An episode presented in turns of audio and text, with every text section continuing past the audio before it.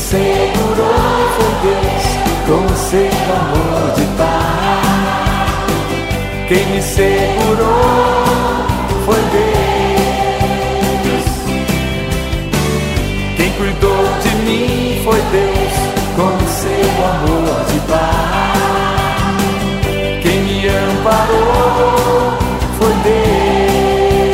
família em família, a gente se ajuda, a gente se guia, vivendo cada dia com paciência e responsabilidade, né, minha gente? É, papai. Assim a gente vai superando esses dias de isolamento, mas dando força às nossas famílias e apoiando as pessoas que ouvem a gente, né? Força, viu, pessoal? É o nosso oitavo momento de acolhimento, com mensagens e ideias renovadas para refletirmos juntos. Obrigado, pessoal, pelas mensagens positivas e por aceitarem este pequeno encontro virtual de incentivo e apoio familiar. Deus está nos conduzindo. Papai, porque Deus está permitindo que tudo isso esteja acontecendo. Meu filho, esta deve ser a pergunta que muita gente deve estar se fazendo, mas a resposta deve estar na consciência de cada um diante das decisões que cada pessoa adulta toma em sua vida, ou que todos, jovens, adolescentes, adultos e idosos, apoiam com silêncio, radicalizando ou sendo até intolerante. Não dá pra gente julgar o próximo. Isso é cômodo demais, mas a gente sabe, no silêncio do nosso coração, o que a gente faz dentro e fora de casa.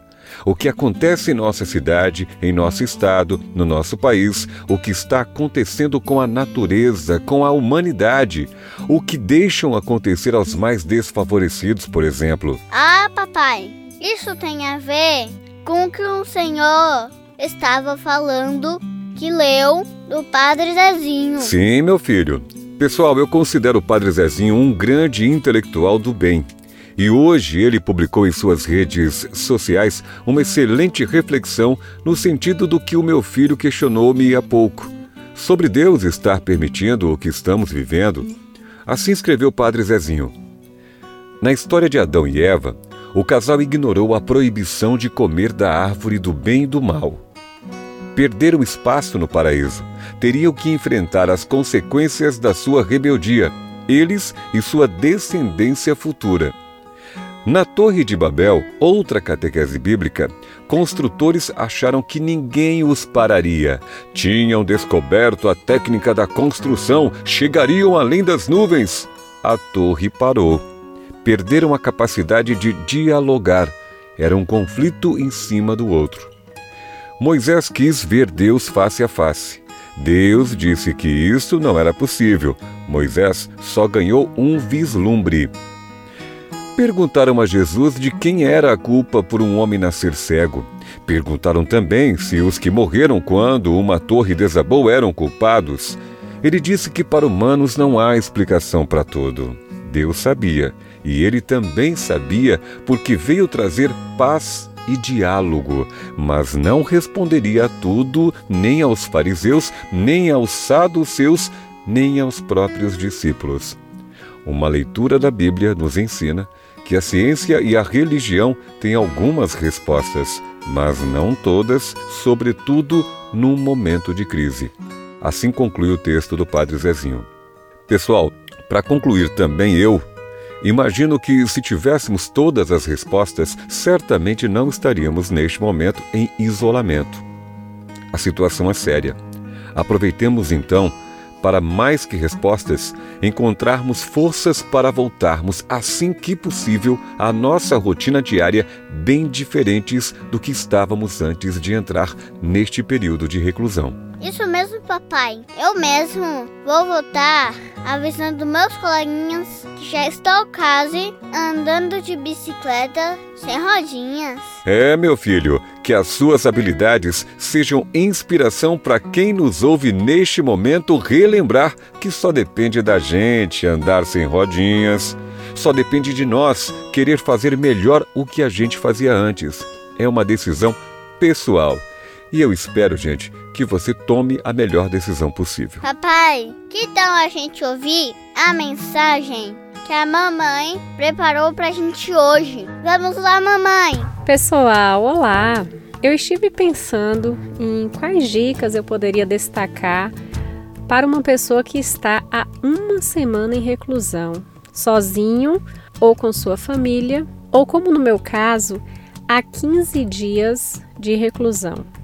Passados esses dias, basicamente eu proponho que a gente se atente ao básico, ou seja, ao que a gente não quer fazer e não deve admitir nesses dias de isolamento.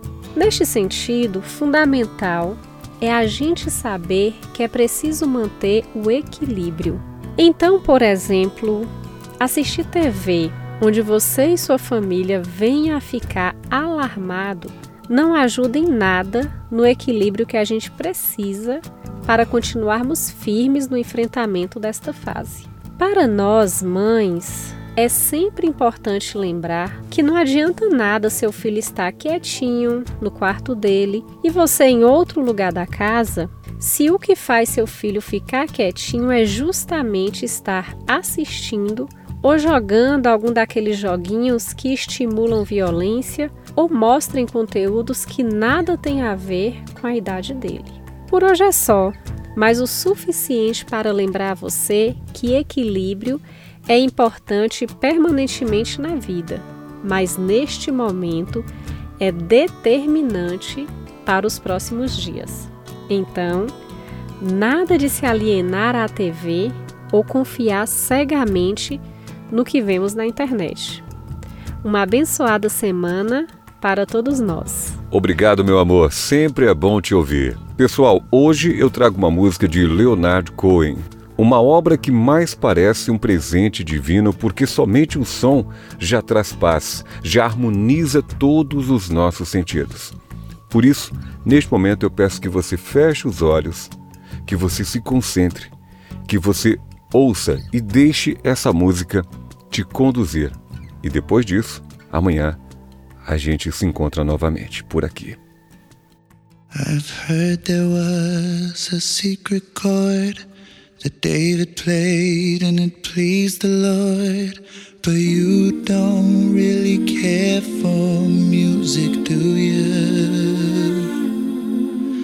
Well, it goes like this the fourth, the fifth, the minor fall, the major lift, the baffled king composing. Hallelujah.